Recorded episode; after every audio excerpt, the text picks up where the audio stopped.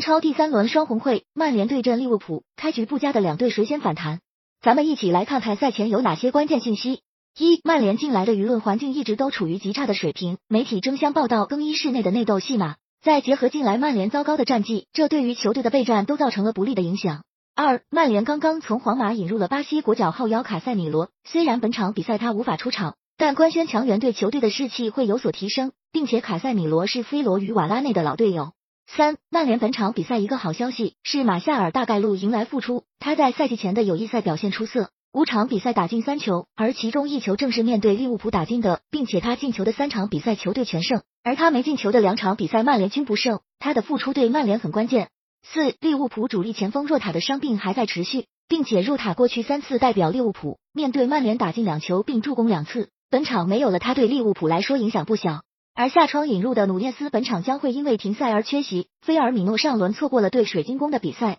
本场也是刚刚伤愈，状态上面难有保障。五，利物浦四名中后卫目前已经有两名出现伤病情况，马蒂普与科纳特本场都无法出场，大概率由第四顺位的戈麦斯搭配范戴克出任本场比赛的中卫组合。六，利物浦前锋萨拉赫职业生涯十四面对曼联打进九球，送出二助攻。场均制造进球已经达到了一球，并且过去三次联赛面对曼联，他打进六球，送出二助攻，表现非常抢眼。